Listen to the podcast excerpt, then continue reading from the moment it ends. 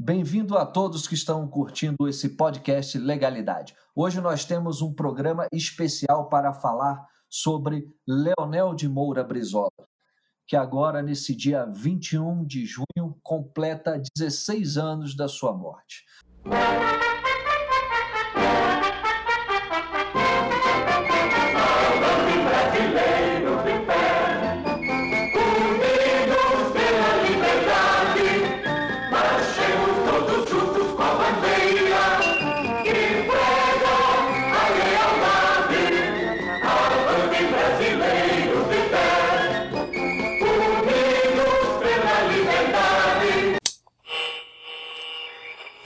Nós temos hoje como nosso convidado o jornalista Leite Filho, autor do livro El Caudilho, que está relançando a publicação de forma ampliada agora, com mais dados e mais informações. Tudo bem, Leite Filho?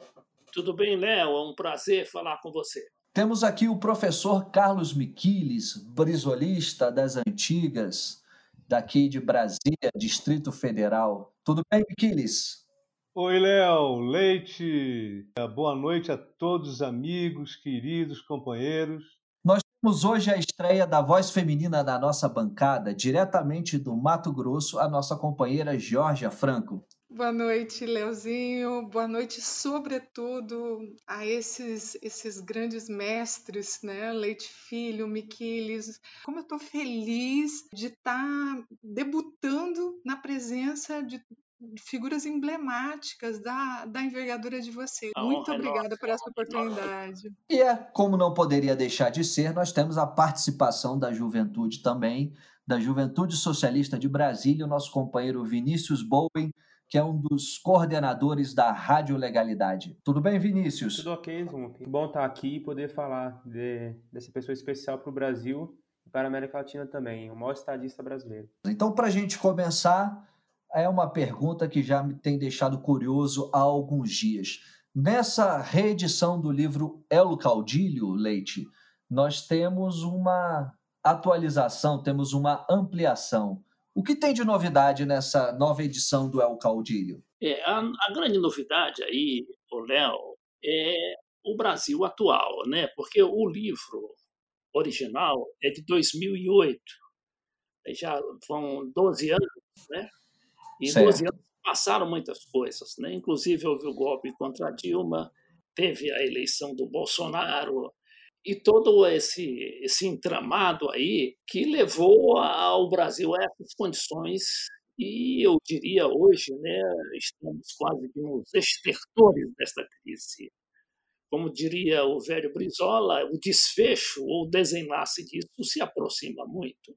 Bom, e aí eu pego né, a mensagem do Brizola e principalmente as suas é, realizações, né, que ele não foi um homem só de palavra, ele foi um homem de ação, de ação, né, de revolução administrativa, inclusive, é, que a mídia é, conseguiu envenenar o povo né, contra o Brizola, achava que o Brizola era só um pregador, né, ou um, revolucionário de, da palavra. Não, ele era, sobretudo, um revolucionário da administração, do, dos novos métodos administrativos. Tanto é que está aí sua obra, tem o CIEPS, tem a linha vermelha, tem as escolas lá do Rio Grande do Sul e tudo. Eu parto da, da situação atual do que o Brasil tem e cito o exemplo, por exemplo, do caso do Brizola, né, do, do Bolsonaro hoje. O Bolsonaro vai para o São Paulo e vai inaugurar, olha, imagina só, a pedra fundamental de um colégio militar em São Paulo, que não chega a ser nem um CIEP ou um CIAC. Né? E ele diz que, se não tiver dinheiro para fazer aquela obra, ele vai recorrer aos empresários. Aí eu me lembrei que o Brizola fez 500 CIACs, CIEPs, e depois convenceu o Collor a fazer 5 mil CIACs, tudo com dinheiro do Estado, do, do Rio de Janeiro e, no caso do CIACS, o governo federal. Eu tive recentemente com o ex-presidente Collor, que me deu uma entrevista, e ele me disse o seguinte: disse, olha, tava, tinha planos para fazer todos os 5 mil CIAPs até até o final do, do que seria o governo dele, né? porque ele foi podado depois, justamente por causa desse programa dos CIACs. Teve até uma questão lá do escândalo dos anões do orçamento, porque parece que já estava na peça orçamentária o, o orçamento para a construção desses, desses SIACs, na verdade. Não, eu sei que estava garantido. Todo, todo o que eles chamam de dotação orçamentária, sabe, estava aprovado. Uhum. Ele foi vivo, ele se tratou de aprovar aquilo logo, porque qualquer que fosse o governo que chegasse teria dificuldade para reverter aquilo, mas acabaram revertendo. Você sabe como é que é o sistema de mercado, é muito violento, né? Certo. E aí eu citei esse exemplo só para mostrar como era a preocupação e do que eu chamo do empuxo que existia naquela época em favor da educação, em favor do, do Brasil desenvolvido mais autonomamente e menos neoliberal. Já estamos falando de 30 anos, né? década de 90, década de 80, né? mais atrás, quando o Brizola começou a construir os CIEPs, né? e aí estamos praticamente duas gerações a três gerações perdidas. Professor Miquiles, você como um sociólogo, qual é a importância da educação, tentando tirar um pouco o lado brizolista que é apaixonado pela educação, mas de forma mais racional? Como é que você viria essa importância estratégica da educação e mediante a visão de Brizola, sem fazer essa contradição, obviamente? É, a primeira coisa a gente tem que frisar é que nós somos um partido que completou agora em junho, maio, junho, 40 anos, depois. 26 20, de maio. 26 de maio. 26 de maio. Então, isso é muito simbólico porque representa uma longa trajetória que nós tivemos que dar continuidade. E o Leite Filho é um grande companheiro lá de trás, de 79, quando a gente começou esse projeto nacional esse projeto de soberania nacional, resgatando todo aquele lastro da história brasileira que começa lá em 1930, mas vai muito mais além também, porque recupera aquela trajetória antiga da abolição da escravatura.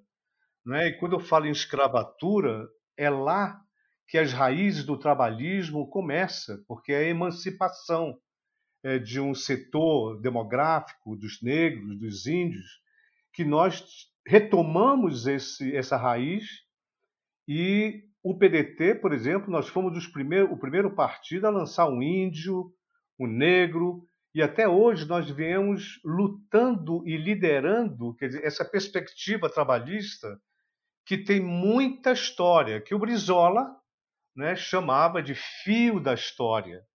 E esse fio da história tem muita ligação, tem muito comprometimento, até filosófico, porque nesse momento, quando eu falo em filosófico, né, para depois entrar em educação, é, eu lembro do Pasqualini, né, que o Brizola tinha uma especial afeição pelo Pasqualini, exatamente porque o Pasqualini dizia que o trabalhismo seria um, um cálice vazio se não tivesse a fundamentação filosófica, não é? Quer dizer, a substância que nos dá vida ao trabalhismo é exatamente a consciência de que é preciso construir no dia a dia as gerações que vão sendo jogadas, lançadas no mundo, ter elos com a geração presente sem perder também os seus liames com a história que vem vindo e é que o que dá a base filosófica para esse projeto emancipatório de um projeto nacional, é, onde a educação significa exatamente esse processo de dar dignidade, de dar liberdade, de formar novas gerações. Porque se nós não tivermos, e, e esse momento atual no Brasil, nunca foi tão necessário é, resgatar a história, né? olhar para a história para ter uma compreensão dessa história, para dar sentido ao presente, para dar sentido e rumo para o que nós estamos vivendo hoje. Né? Com um governo que não tem nenhum senso de história, né? que tem mais comprometimento com o obscurantismo, com a escuridão, com a ignorância, né? e que tem um enorme preconceito com o conhecimento, com o iluminismo, com a, a noção de que o conhecimento é que emancipa, justifica lembrar do Brizola, homenageá-lo, porque, como ele, o Brasil nunca teve uma liderança tão obstinada, tão exclusivamente voltada para a questão da educação, e nós perdemos essa consciência da educação. Então, eu acho que nesse momento nós estamos vivendo um momento muito enriquecedor para desafios, e nesse momento também é lançado o livro do Ciro Gomes, né? quer dizer, que tem um título muito interessante, que tem um compromisso com um projeto nacional. O que é esse nacional? Não é nenhum comprometimento com uma noção pobre, tosca, ridícula do nacionalismo. Não. Né? Como foi o, o projeto nacional socialista que o Hitler lançou né, nos anos 30 na Alemanha, tentando usurpar uma expressão e um conteúdo da classe trabalhadora que foi destruída, mas ele recorrendo a essa artimanha cínica da razão instrumental, da mediocridade de criar um partido nacional socialista. Não. Nós temos compromisso com o nacionalismo cosmopolita. É isso que o Brizola pregava quando ele retornou do, do exílio. E o Ciro agora está lançando um livro, Projeto Nacional, com um subtítulo muito interessante que eu quero chamar a atenção, que é o dever, o dever, que é um valor humano, com a esperança. Esperança conotando um significado de utopia, que a minha geração dos anos 70, nós criamos o PTB e o PDT depois de perder a sigla do PTB, nós tínhamos esse compromisso, a gente alimentava essa utopia, a gente vivia com entusiasmo, e é isso que dá sentido à vida, porque a vida só vale a pena ser vivida com um sentido, com um rumo, com uma direção. E quando você tem uma bandeira e uma direção, uma perspectiva, como Brizola, naqueles anos, no final dos anos 70, né? É, os anos 80, nós vivíamos uma utopia, que infelizmente as contradições latino-americanas e no contexto mundial da globalização, o Brasil continua naquele impasse da dependência, das perdas internacionais e de um desenvolvimento do subdesenvolvimento e que só vai ser resolvido com educação. Então, essa mensagem, e é importante essa discussão, especialmente para as gerações que estão surgindo, ou as gerações medianamente anteriores, que devem e podem e deveriam conhecer a história do fio da história que o Brizola herdou desde Getúlio, João Goulart e todo o trabalho do Darcy Ribeiro na área da educação. É, uma síntese rápida que dá para ser feita é que com a publicação, o relançamento da publicação do Leite Filho, nós temos esse alicerce né, que a história nos traz. E com o lançamento também da publicação do Ciro Gomes, nós temos um projeto para o futuro, dando continuidade nesse projeto. Isso aí é muito interessante fazer essa síntese. Jorge, é com você. Leite Filho, um cearense de Sobral, né? Iniciou a, a sua carreira no jornalismo ali no rádio, né? Ascendendo os principais veículos de comunicação do nosso país, os principais jornais, e atuando como correspondente em Londres, onde você teve a oportunidade de conhecer o governador Leonel Brizola. Eu queria que você dividisse com a gente um pouco de como foi esse encontro e o que, que te marcou nesse encontro no exílio, em Lisboa, né? É, com o governador Brizola. Se divide com a gente é, as tuas é, memórias em relação a isso? Ah, com o maior prazer. Eu conto isso no livro, né? porque tivemos até uma briguinha, não foi uma briga, né? Foi uma manchete que o jornal deu, é, eu me recordo até hoje.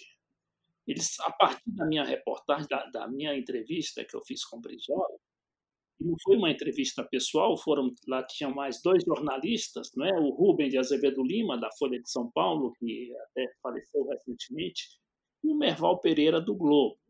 Na verdade, eu já não era mais correspondente em Londres. Eu tinha voltado do Brasil depois de, de passar um ano lá na Inglaterra.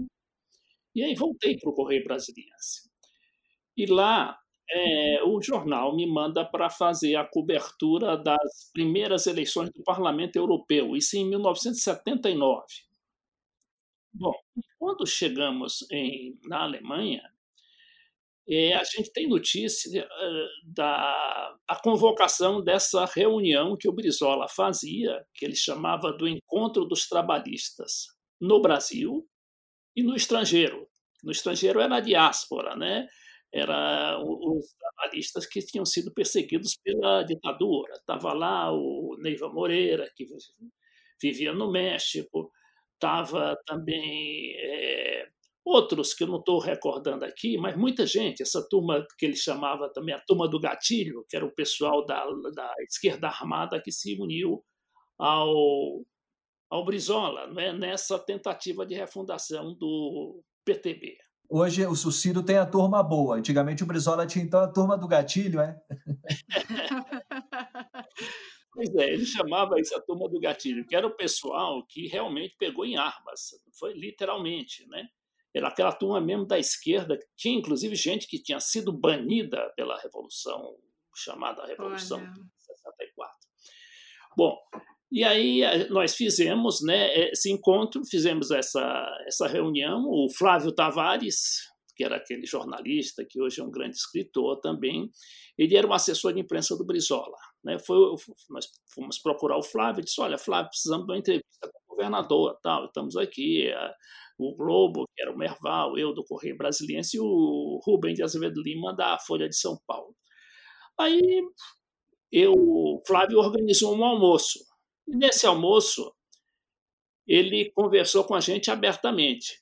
E ficava chato a gente colocar ali o gravador, né? que o Brizola era meio desconfiado. Eu, por exemplo, não coloquei o gravador lá na frente dele, nem, nem não costumo também fazer gravações é, às escondidas. Sim, e aí sim. ele falou, falou, e lá pelas tantas ele disse assim: olha, o PMDB precisa deixar dessa mania de querer ter o monopólio das oposições. A oposição não tem monopólio. E aí, isso, né, eu fiz exatamente como ele escrevi, exatamente como ele falou. E aí o jornal abriu a manchete talvez até querendo fazer já uma intriga dele com o governo, né, que era o governo ainda militar e tudo, era o general Figueiredo. E aí colocou a seguinte manchete: eh, Brizola mostra as garras. Eu não sabia, sabe, porque lá na época não tinha internet, olha, não tinha nem fax naquela época. E eu não sabia da manchete do jornal. E aí, o, parece que foi um dos assessores do Brizola disse: Olha, o governador te pediu só um momentinho, se você tivesse, porque ele queria conversar com você. Aí eu digo: Pois não, com prazer.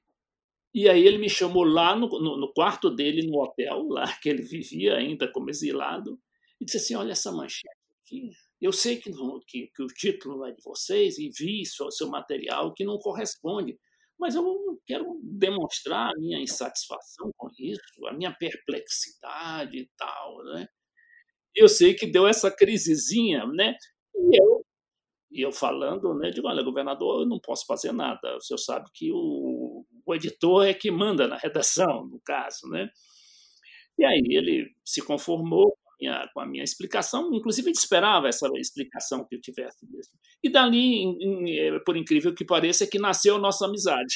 Diante dessa descrição do leite, é impossível não, não ter aguçado a minha curiosidade. É, a partir dessa conversa iniciou essa amizade. E, e, o teu interesse pelo trabalhismo e pela história do, do Brizola foi estimulada ainda mais a partir dessa convivência, porque daí vocês começaram a conviver mais? Conta pra gente. Com, com o maior prazer. Eu era jornalista que estava cobrindo o acontecimento. Né? Então eu tinha uma certa equidistância. E para te dizer a verdade, eu também era envenenado pela mídia, que considerava o Brizola um, um, um desordeiro, entende? Mas eu, eu sempre fui aberto né, e sabia, conhecia a história do Brizola, ainda que com aquela história né, implantada, é, imposta pela, pelo olhar, pelo ângulo midiático, de que o Brizola não era aquilo exatamente. Eu conhecia mais ou menos a obra dele no Rio Grande do Sul, mas mesmo assim eu achava que o Brizola era um tipo, como dizia meu pai, né, que era um velho ordenista, ele dizia que o Brizola era um demagogo, né? E aí eu descobri que não era aquilo, né? que era uma visão absolutamente errada. Bom, então eu era jornalista e a partir dali, né, e fiz, fiz várias matérias também. Depois, quando ele chegou ao Brasil, ele também andou se queixando de algumas matérias. Mas por que, que ele se queixava das minhas matérias? Porque ele só podia figurar na nos meus jornais se eu começasse com um lado negativo dele. Para lá dentro descrever o seu pensamento, as suas posições, os seus posicionamentos. Você vê como é que era a mídia na época, não é? Isso, com o tempo, também eu vou, eu vou poder é, descrever a minha, a minha experiência, porque eu fui do Globo também, eu fui da Folha, fui desses jornais todos, e naquela época, não é? que o, digamos, o autoritarismo estava no auge. Eu comecei a fazer política em 1974. Vinícius Bowie, suas considerações, comentários. Você que está aí escutando esse papo, né, que tem agora uma outra geração que lhe cerca, né? Qual que é a sua a sua visão a respeito disso? Ah, eu acho que a gente pode transpor a, a vida de, de Leonel Brizola, é, contando suas lutas, sua, sua, sua, origem principalmente, e com ela é, arranjar meios de lutar a própria vida, né? Se inspirar em Leonel Brizola, junto com todos, tantos outros trabalhistas que foram liderados também por Brizola, Darcy, Abdias. Então, acho que a gente precisa dessas forças e dessa sintonia com o passado para poder é, fazer o presente, né? E lutar nesse momento de obscurantismo, né? É, aproveitando, eu queria fazer uma pergunta ao, ao Miquiles, perguntando assim as origens de Brizola. Muito se diz que ele era um menino assim é, que vivia descalço, que desapegado, jogava, jogava bola no, no, no, Rio Grande do Sul e que passou por, por muita coisa, né, antes de se tornar esse homem público. O, o Brizola tem uma, uma história muito interessante, né? Uma história muito bonita. Até porque ele nem se chamava de Leonel Brizola, né? Ele era o Itagiba, né? E ele com Itagiba. um ano de Itagiba, né? Era, que era o nome do chefe do pai dele, né? O Leite sabe melhor que isso, inclusive. E o Brizola, desde criança, né? Quer dizer, vivia aquele clima, porque o pai dele era um militante maragato e que ele assistiu com um ano de idade, né? se é possível dizer isso, que ele assistiu, e não havia tanta maturidade para perceber, mas ele com certeza percebeu o sentido e aquela emoção de ver no colo da mãe o pai ser assassinado, né? E o, e o Brizola teve, é, depois da maturidade, né, que ele foi adotado por uma família e foi conseguiu se formar em engenharia. É uma, é uma figura mais ou menos predestinada, né? porque tem muita coisa a ver com essa até com a espiritualidade do destino das pessoas. Né? Não é qualquer um que se torna alguém. Né? É, é, o, o, o, normal é a multidão, é a massa. E tem algumas pessoas né, que são extraordinárias, não são ordinárias. Né? Essa é uma questão. E o Brizola é uma dessas figuras. Tanto assim que ele, quando cresceu, se formou, teve a bênção de casar com a dona Neuza, que era irmã de um estancieiro, que era o, o, o Jango, de uma família de grandes fazendeiros e tal. O Brizola, depois que se interessou em descobrir quem tinha sido o assassino do pai dele, um gesto de grandeza incrível, E ele, depois, quando era governador, ele conseguiu a arma que o pai dele foi assassinado. E o mandante do crime do pai, ele foi conhecer e acabou morrendo, inclusive, na presença do Brizola no hospital. O Brizola perdoou, teve esse grande gesto humano né, de perdoar o mandante do assassinato do pai dele. Então, o Brizola é essa figura extraordinária que a vida produziu. E nós aqui em Brasília, nós éramos jovens também, né? Eu fazia universidade, tinha meus vinte e poucos anos, e eu era presidente da juventude do MDB, MDB Jovem, aqui em Brasília. E depois da reforma partidária, é, era muito raro alguém levantar ou enveredar pelo caminho trabalhista do Brizola, porque ali estava em ascensão o movimento do ABC Paulista com um cara que era extraordinário, né, na época, como líder sindical, que era o Lula, e que toda a esquerda, toda aquela juventude da época da universidade e os intelectuais também alimentavam um preconceito tremendo contra o Brizola. Mas eu, muito jovem, eu tive, pelas circunstâncias, é, condições de conviver com, com debates, discussões na Universidade de Brasília, e que nós descobrimos é, o Brizola e tivemos a ousadia, na época, né, de levantar a bandeira do trabalhismo e do PTB. Né, que o Brizola tinha feito aquela reunião é, em Lisboa com os exilados de lá, mas tinha também os exilados daqui, né, que era o pessoal que ficou no Brasil, jovens como eu e, e, é, e tantos outros, né, mas éramos muito poucos. Nesse, nesse período que a gente lançou o PTB em Brasília, nós éramos mais, basicamente umas quatro, cinco, seis pessoas. Né? E aos poucos a gente foi descobrindo gente que potencialmente tinha uma simpatia e participava é, de um sentimento anti-preconceito com Brizola. E tanto é que quando surgiu o PT em 1980, a maioria dos intelectuais da época respeitados, né, como Sérgio Buarque de Holanda e todos os intelectuais da época, assinaram o manifesto de criação do, do, do PT, e o Brizola simplesmente era considerado incendiário, né, acusava ele de raton, né, que tinha sido cooptado pelo, pela Revolução Cubana, do Fidel. Então pairava uma, uma, uma sombra preconceituosa incrível, enorme. Então, nesse período, é, chegou Rui Mauro Marini, né, o Teotônio dos Santos. Né.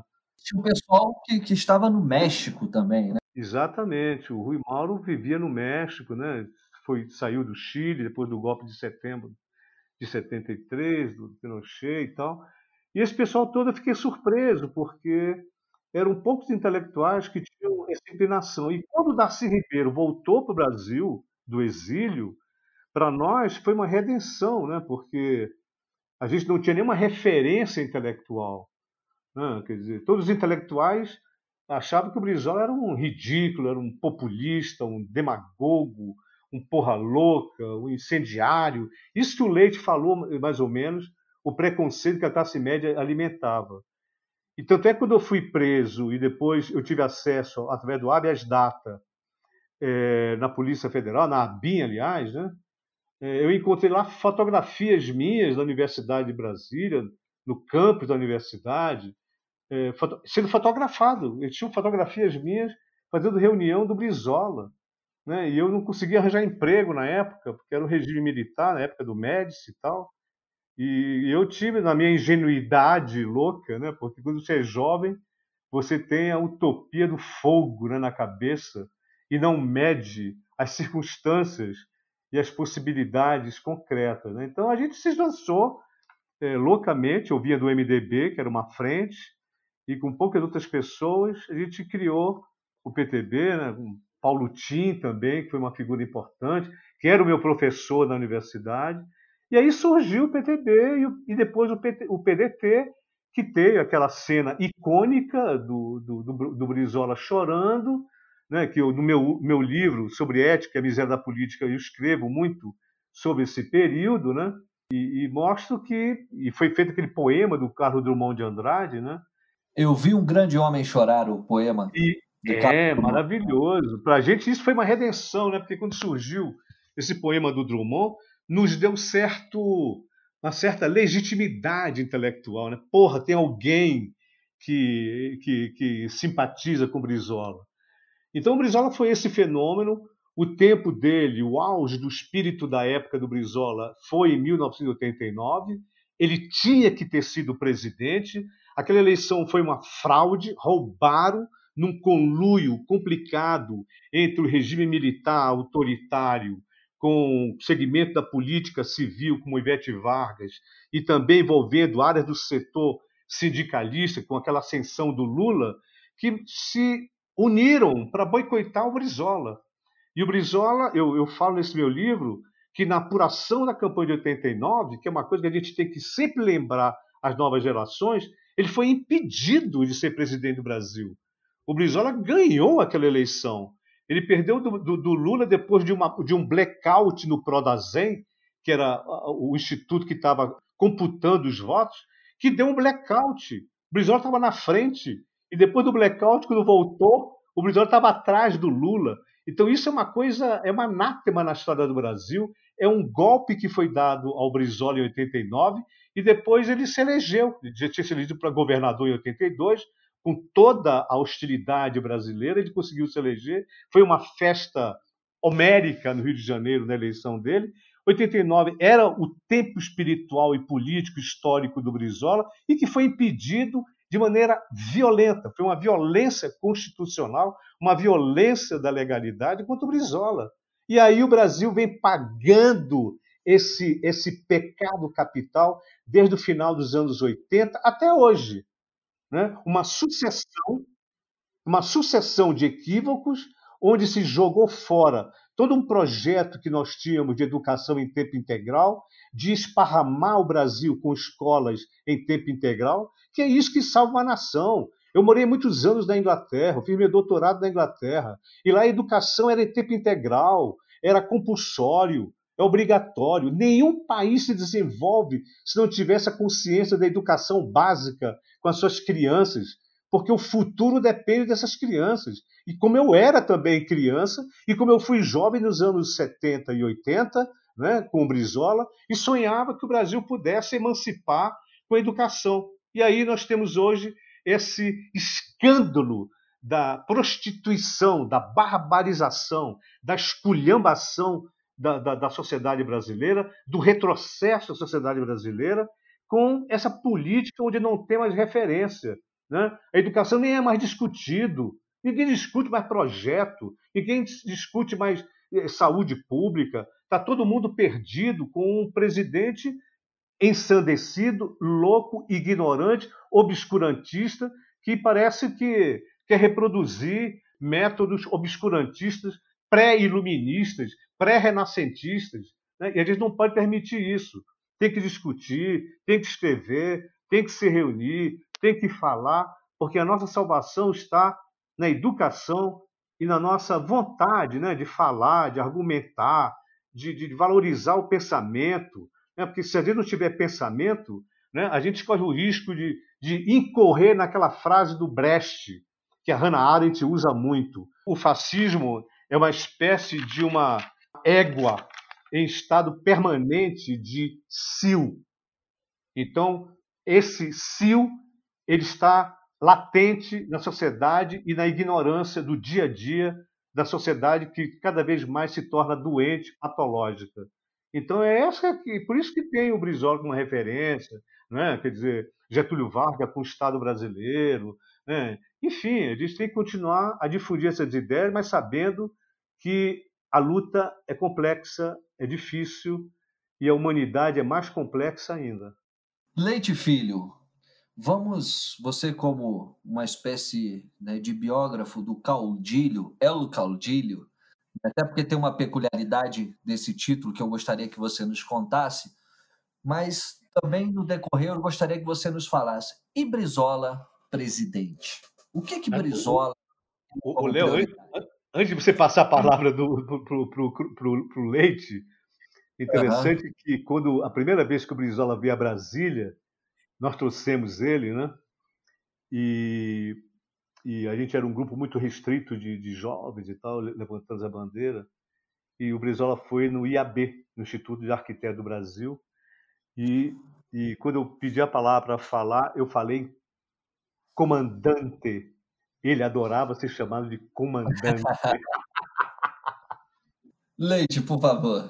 Sobre o nome caudilho, não é? o Brizola era chamado de caudilho. Né? E caudilho, na acepção que foi imposta aqui pela mídia, né?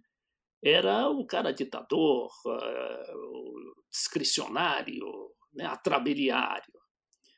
Só que a palavra tinha outro sentido e continua a ter no restante da América Latina e hispânica, que é El Caudilho, que é o chefe político e até estadista.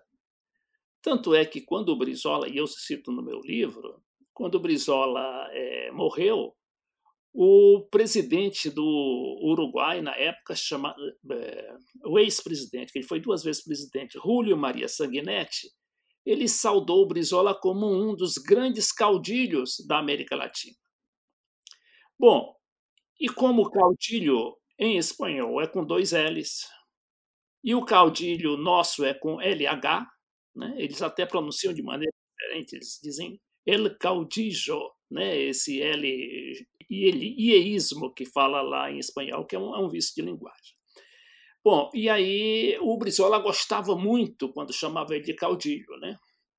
Eu, eu lembro, inclusive, que um dos filhos do Brizola, que foi o, o, Paulo, o Otávio, né? O Otávio Brizola, e ele chegou para mim e disse assim: pô, mas esse nome é o caudilho, isso é horrível. Aí eu fui explicar para ele, né? Mas mesmo assim, ele não gostou muito da ideia, não. E aí, claro que a família não ia gostar, né? Mas aquilo também é, é, era uma forma, era um chamariz de chamar a direita para o livro, né? Porque ali é o seguinte, você vê o Caudilho Leonel Brizola vai ser um livro contra o Brizola. E, na verdade, não era muito pelo contrário. Bom, essa é a história do El Caudilho. Isso é típico da nossa América Latina. Infelizmente, aqui, né, as nossas oligarquias levaram isso para um termo bastante pejorativo, porque tinham medo desses líderes políticos, como nasceram aqui no Brasil, como foi o caso do Getúlio Vargas, né, e como foi o caso de Leonel Brizola. Isso fica perfeitamente compreensível para a gente. Correto. Então, com relação ao que o Brizola pensaria do Brasil, eu só diria o seguinte: o Brizola, presidente do Brasil, ele seria um presidente que ele tinha preocupação e por causa disso ele teve muito problema com a esquerda, né? A chamada esquerda, é, digamos, a esquerda mais libertária, não é que não, não mede consequências. Você chega no governo, por exemplo, você não, você tem que pagar a dívida. O, o Chaves, quando chegou lá no, no governo do, da, da Venezuela, ele manteve lá a ministra, que era uma ministra neoliberal, por três meses. Por quê? Porque ele precisava se enfronhar ali da situação e tudo. Mas levou uma cacete danado, uma bateria de críticas, e foi chamado de neoliberal. Tanto é que o Bolsonaro achava também que o Chaves era neoliberal e, e foi chavista durante um certo tempo, aqui no, porque era militar, né, um coronel militar. Então, o Brizola, ele tinha muito esse espírito do, do que o Miquiles é. O Miquiles é muito bom para apreciar isso, porque ele tem a, aquele pensamento acadêmico, que é uma coisa bem forjada, bem sistematizada. E eu quero, inclusive, aqui fazer minha saudação especial ao Miquiles, né, porque ele é um grande expositor e precisava ser mais convocado para essas lives aí, né? Que estamos fazendo pelo Brasil inteiro. Sem dúvida, sem dúvida. Professor Miquiles, você chegou a ter uma convivência com o governador, o estadista Leonel Brizola. Fala para gente um pouco a respeito dessa, dessa convivência, da pessoa, da figura de Leonel Brizola. El comandante. Ah, eu, eu, eu, tive, eu tive alguns bons encontros com Brizola, mas uma coisa que eu me lembro muito bem foi a primeira vez que ele veio aqui em Brasília e tal. Nós organizamos um evento com ele e ele veio com Valdir Pires e com alguns deputados da bancada gaúcha. E ele era uma figura muito carismática, né? Ele era uma figura muito forte e ele me impressionava muito. Eu ficava, eu tinha a mesma sensação quando eu tinha os meus encontros durante minha carreira acadêmica com o Rui Mauro Marini, que era uma figura também muito carismática, né? intelectualmente, muito incrível. E o Brizola era uma pessoa que via muito longe. Né? Eu lembro, por exemplo, que ele, depois desse encontro que nós tivemos com ele aqui, ele voltando do exílio, a primeira vez que ele veio em Brasília, ele falou com Magnus Guimarães, Magnus, Magnus Guimarães, Guimarães signatário da Carta é, de Lisboa. E aí ele, ele me falou para mim ir voltar para Manaus, porque meu futuro estava em Manaus e tal. E acabei que eu fui para Manaus com uma passagem é, da cota aérea do Magnus Guimarães e tal. E em Manaus eu fui enviado pelo Brizola para organizar o PTB lá, eu tive várias reuniões e tal. E o Brizola queria que eu saísse candidato a governador do Amazonas. Eu não tinha noção disso. E, mas o Brizola, imagina. Mas quando eu cheguei em Manaus, Gilberto Mestrinho e tal, todas as lideranças regionais me procuraram porque o Brizola deu uma entrevista me apresentando, os jornais noticiaram, né, com manchete, emissário do Brizola e tal. Então o Brizola era uma figura muito forte, né? era, um, era um timoneiro, uma figura incrível. Então, eu convivi muito com ele no período também que a gente estava disputando a legenda do PTB com a Ivete Vargas. A gente dormiu aqui debaixo do pelotis do prédio do TSE. E ele também pernoitou na casa do Getúlio Dias. E a gente era estava muito frio nessa época em Brasília. A gente passou a noite toda junto. Para o dia seguinte, ser o primeiro a protocolar o registro da legenda é, no TSE, mas quando a gente chegou lá, a Ivete Vargas já estava lá em cima, na, na sala do presidente do TSE. Enfim, mas afora esse conhecimento pessoal, eu acho que tem dois livros assim que as pessoas poderiam ler a respeito do Brizola, que é o livro do, do Trajano e do Brigagão, né? Vocês têm que ver esse livro, esse livro é muito interessante e também um livro de um cara muito interessante, que é o Flávio Tavares, que ele foi o, o assessor de imprensa do Brizola no encontro de Lisboa, em 79, por aí. E ele escreveu um livro também muito interessante, que vale a pena ler, que é O Dia que Getúlio Matou Allende. E outra coisa que eu queria encerrar, sem a minha participação, é chamar atenção para a questão democrática. O trabalhismo tem uma fundamentação democrática muito importante, e nesses tempos em que se fala muito na negação da democracia, dos valores universais da democracia, tanto a esquerda quanto a direita, a gente tem que resgatar esses valores, porque são valores que a humanidade não pode abrir mão, embora com todos os, os percalços, né, as dificuldades que existem nesse, nessa caminhada democrática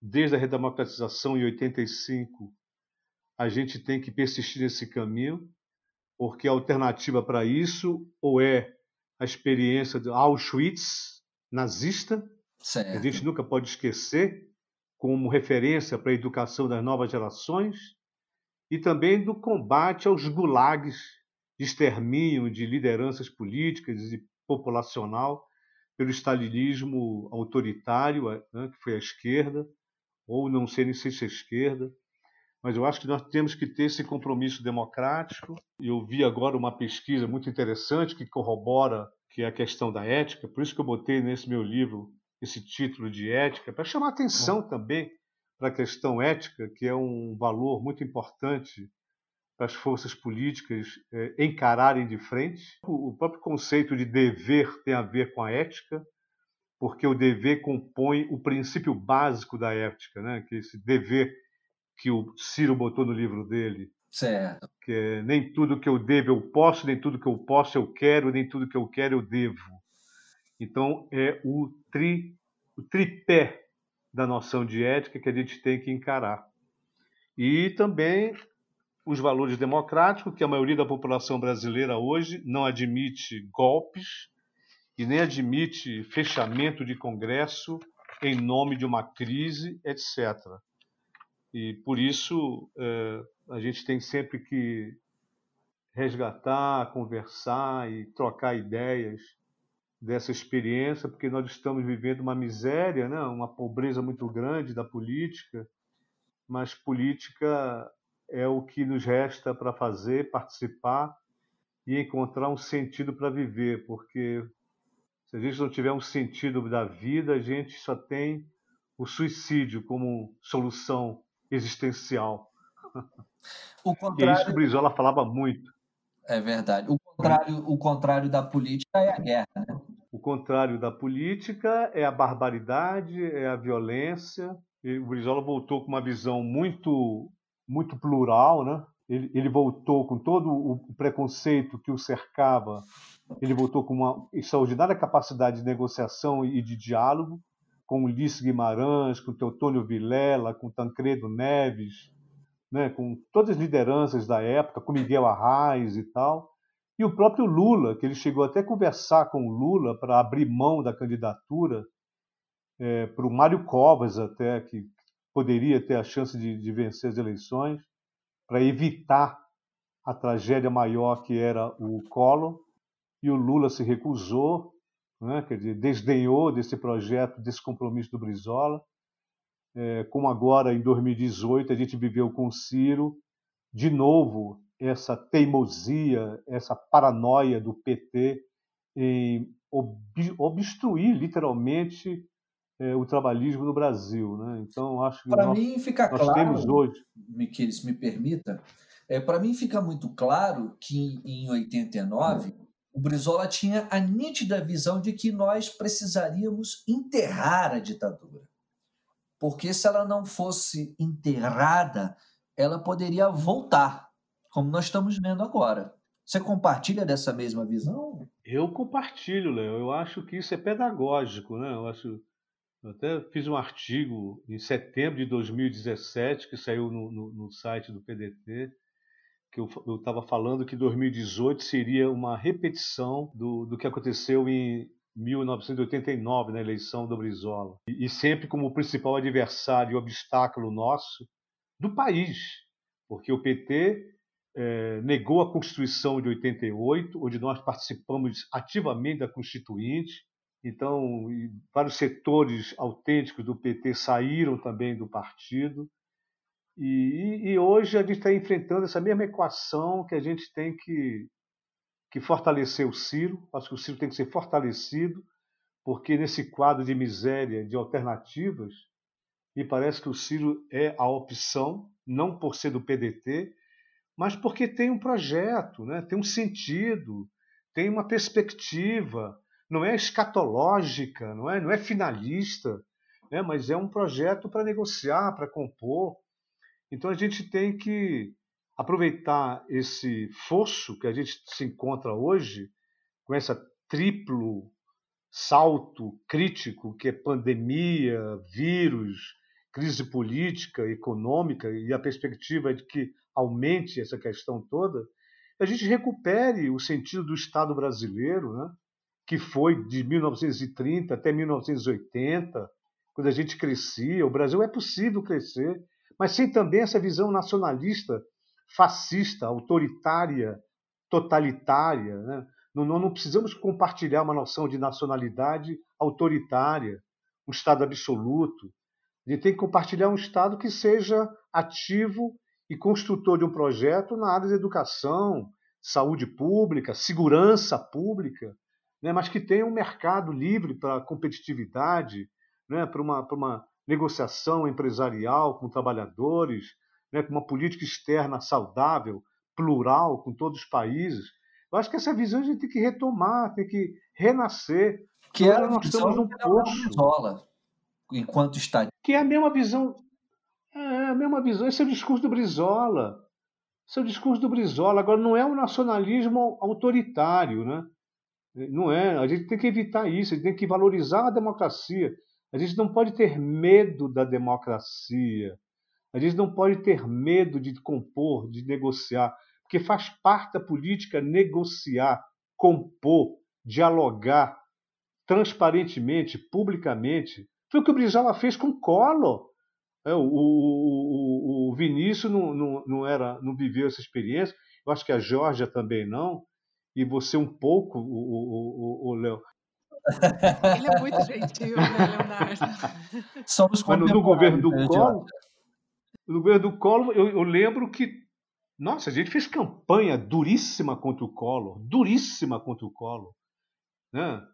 A gente ia para a rodoviária e apanhava, porque todo mundo queria o cola, cola, cola. Era como se fosse esse fenômeno é, que aconteceu em 18 com esse com esse Bolsonaro, né? Que é horrível tal. Mas e, e o Brizola depois compôs publicamente com o Collor, é, negociando os CIEPs, que virou SIAC. Verdade. E imediatamente nós inauguramos o SIAC né, aqui no Paranoá, aqui em Brasília. Então, eu acho que a gente tem que ter essa coragem de valorizar a democracia, os valores democráticos, desses, dessa conquista liberal representativa que nós temos, e não devemos ter medo, temos que negociar, compor publicamente. Negociar não significa barganhar cargo, grana, Republicanamente, emenda. né? Republicanamente. Então, vamos fazer um elogio da democracia. Esse é o compromisso que a gente tem que ter como trabalhista histórico do PDT. Mas fale, Georgia, eu quero escutar você, sua, sua voz suave e elegante. Olha, Miquiles, eu, eu ouvi atentamente você, o Leite Filho, falando, né? E, e assim, né? Bebendo dessa fonte que são vocês. Para mim, que, que sou uma idealista, uma aquariana, aquariana, como era o nosso governador, me encanto de, de ouvir essas histórias e principalmente porque eu, eu sempre falo, né? O governador Brizola, ele foi o melhor presidente que o Brasil não teve é, nessa citação da, da eleição que você, que você bem colocou, é, é, das eleições de, de 89, né? E toda aquela conjuntura equivocada, distorcida da figura do Brizola diante, diante da opinião pública, né?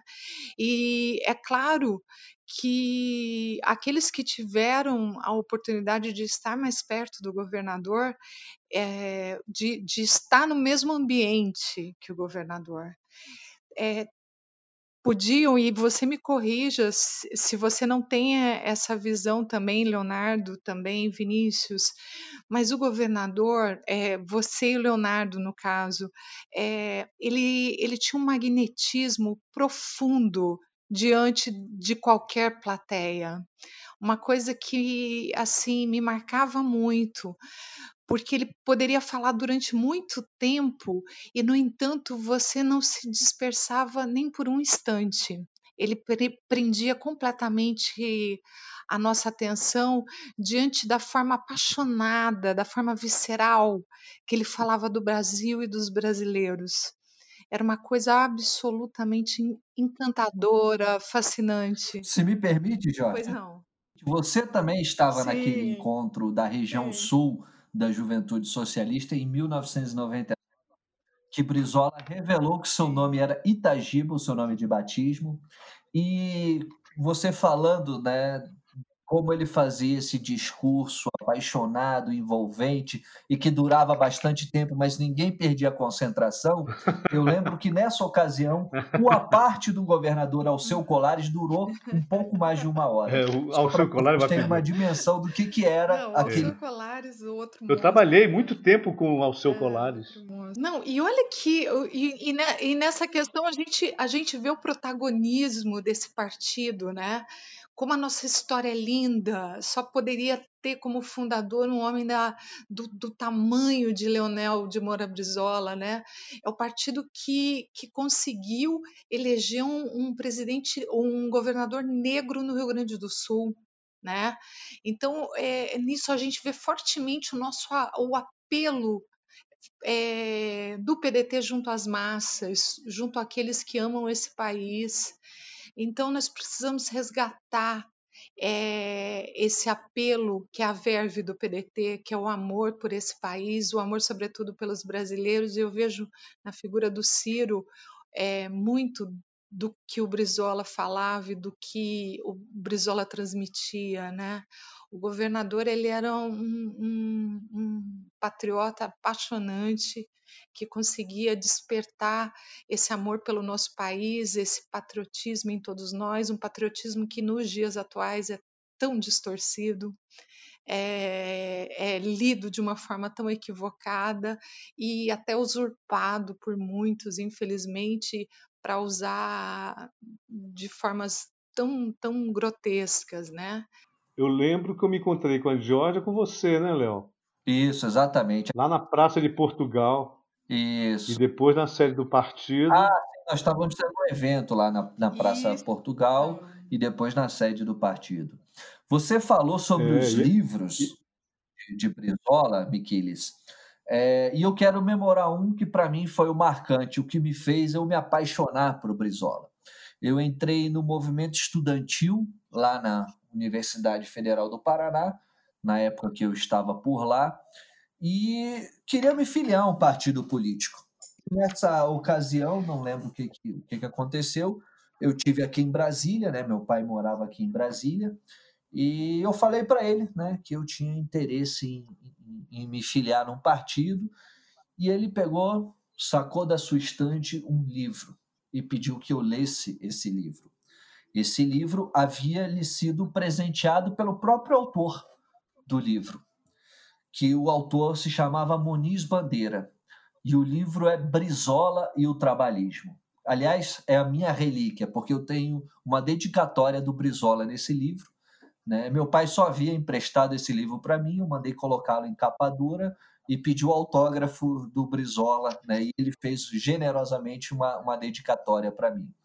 É, e com esse livro eu conheci né, o outro gaúcho de Carazinho, né, que meu pai também era gaúcho de Carazinho, meu pai faleceu agora recentemente, abriu né, para mim essa perspectiva de conhecer essa figura extraordinária, Leonel Brizola, o qual eu tive esse enorme privilégio eu falo para vocês, fazendo uma enorme inveja também ao Vinícius Bowie de ter apertado a mão de Leonel Brizola várias vezes, de ter participado de várias reuniões do Diretório Nacional sobre o comando de Leonel Brizola, né, é, é, de ter participado de encontros, de debates e até de conversas mais pessoais com essa extraordinária figura. Então, eu tenho o meu depoimento a dar sobre a figura de Leonel Brizola como uma pessoa que era diferente de nós. Ele transmitia é, uma energia que era diferente de todas as demais pessoas que eu conhecia. A Georgia falou um pouco sobre isso. Esse carisma de Leonel Brizola era tamanho. Que eu lembro é, em 2002, eu era fazia parte da executiva nacional da Juventude Socialista e nós estávamos com jovens do Brasil todo fazendo um seminário de formação política da juventude lá na fundação né, é, é, do partido, lá na Praça Tiradentes. E o Brizola né, havia ficado de dar uma passada lá e dar uma palavra com o pessoal, o que não pôde ocorrer, porque ele estava acompanhando a visita do Ciro Gomes ao Rio de Janeiro, que seria o nosso candidato a presidente em 2002. Enfim, Brizola convidou que fôssemos ao apartamento dele. Né? O nosso companheiro Manuel Dias fez essa articulação, só que eram muitas pessoas. Não, não caberia todo mundo, e o trânsito né, de, de, de elevador, ele não queria incomodar os vizinhos, ele desceu, foi nos receber no apartamento onde ele morava, que era ali na, na, na, Avenida Atlântica, no Rio de Janeiro, num domingo. Né? E tinha sido um domingo de sol. Estou falando de 2002. Brizola havia perdido a eleição para prefeito em 2000, e iria perder a eleição para senador em 2002.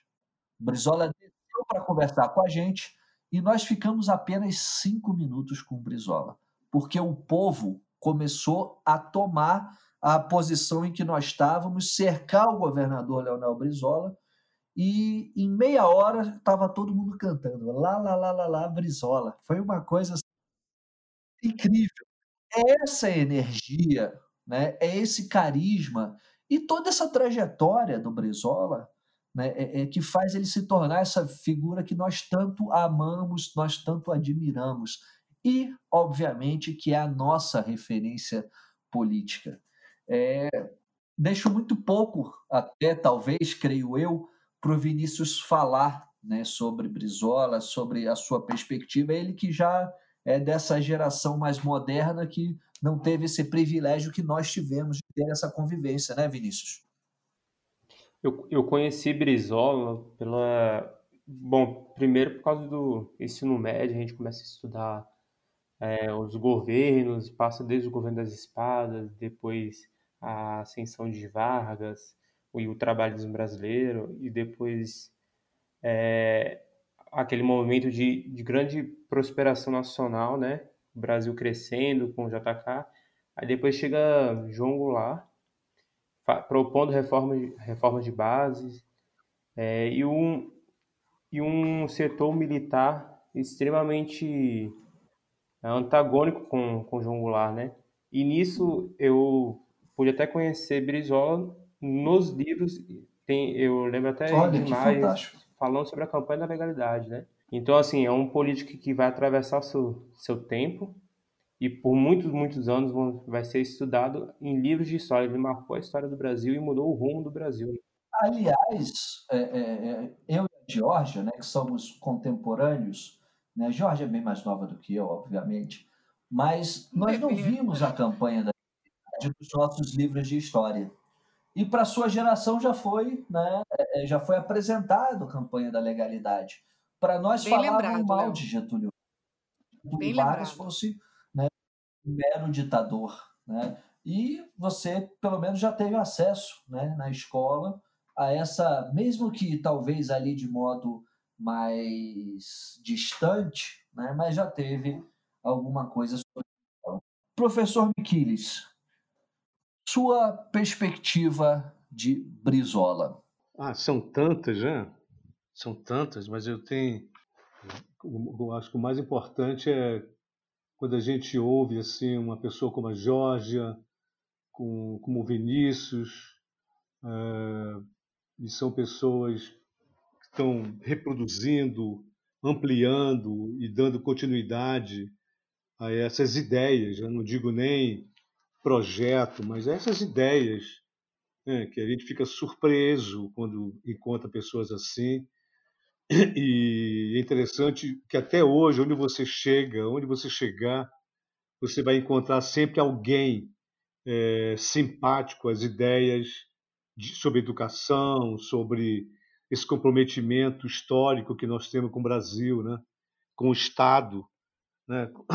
como promotor de justiça, de liberdade, de democracia e de desenvolvimento com soberania.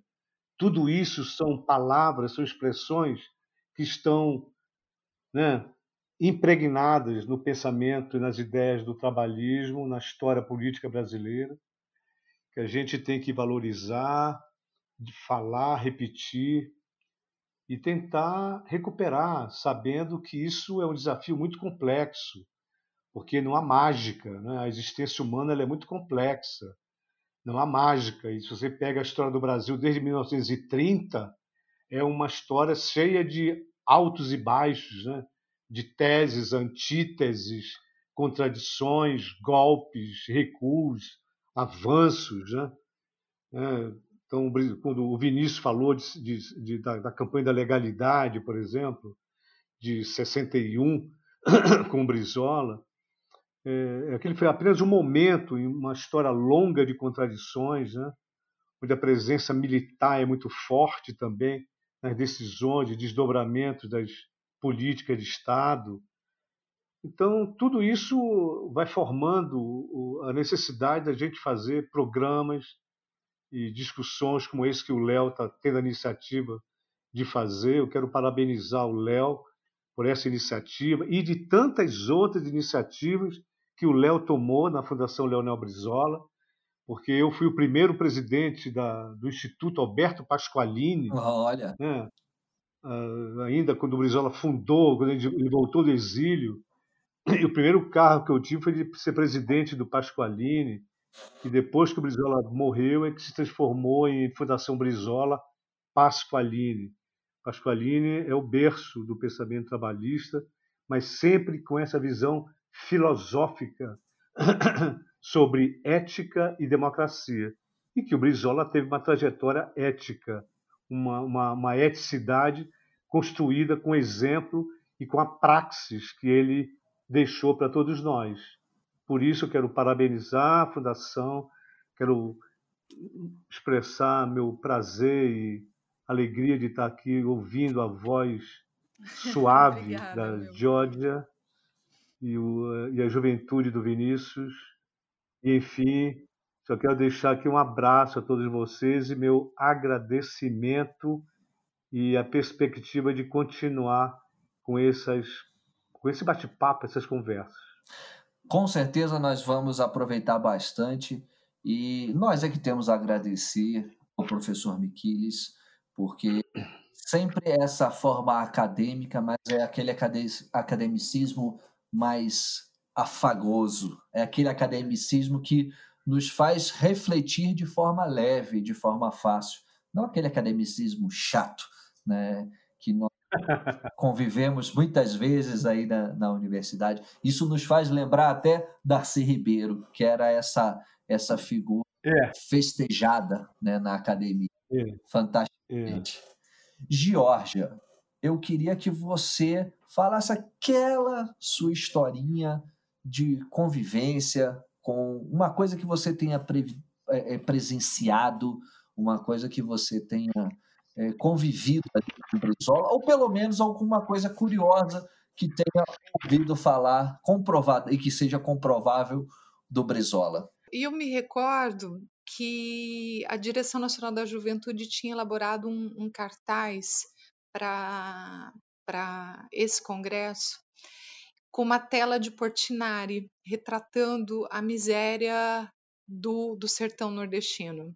E o governador vetou aquele cartaz. E, e, e, eu lembro que eu, na, na minha arrogância de juventude, é, eu, mas como assim? Por que o cartaz está lindo? Enfim.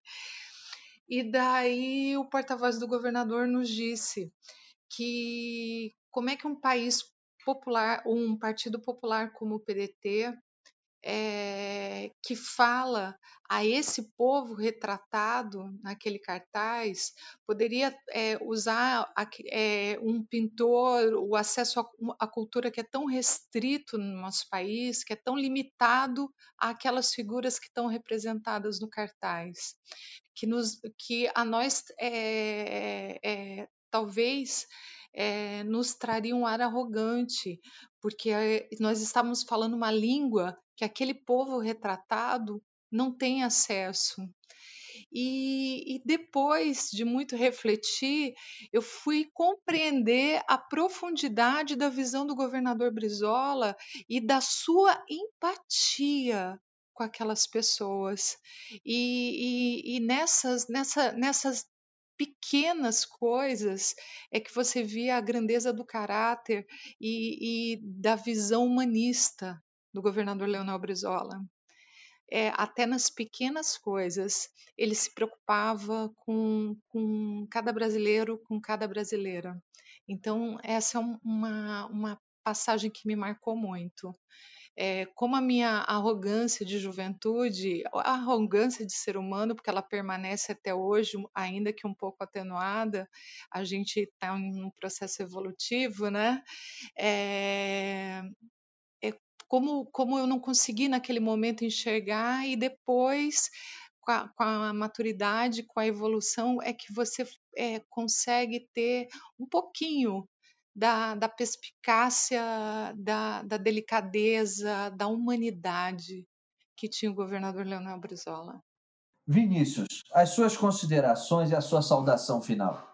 A saudação que eu tenho é para toda a juventude que está ingressando agora, na, na JS, como a gente chama, a Juventude Socialista, e que a gente possa continuar esse legado de tantos outros trabalhos que vieram antes da gente e fundar o Brasil moderno, né? É esse legado da história que Brizola nos traz. É esse legado da história que a memória que o nosso partido nos permite para enxergar o além e o adiante. 16 anos sem Leonel Brizola e diriam que o PDT teria fim junto com a figura de Leonel Brizola. E mostramos hoje o nosso protagonismo, porque não é a personalidade de Brizola que marcava o partido, mas sim as suas profundas raízes, que são as raízes do trabalhismo. É essa a mensagem para nós celebrarmos nessa data, que é uma data de muito pesar para a gente. Dia 21 de junho de 2004, Leonel de Moura Brizola fez a sua passagem né, para além desse mundo que nós vivemos. Leonel Brizola marca não só a sua geração, mas como ouvimos aqui tantos depoimentos, várias e várias gerações. E é isso, fica aqui o nosso abraço e o nosso apelo para quem não conhece, conhecer quem foi Leonel de Moura Brizola e as suas ideias e as suas propostas para a construção de um Brasil justo, democrático e soberano. Um abraço, pessoal. Até o próximo episódio.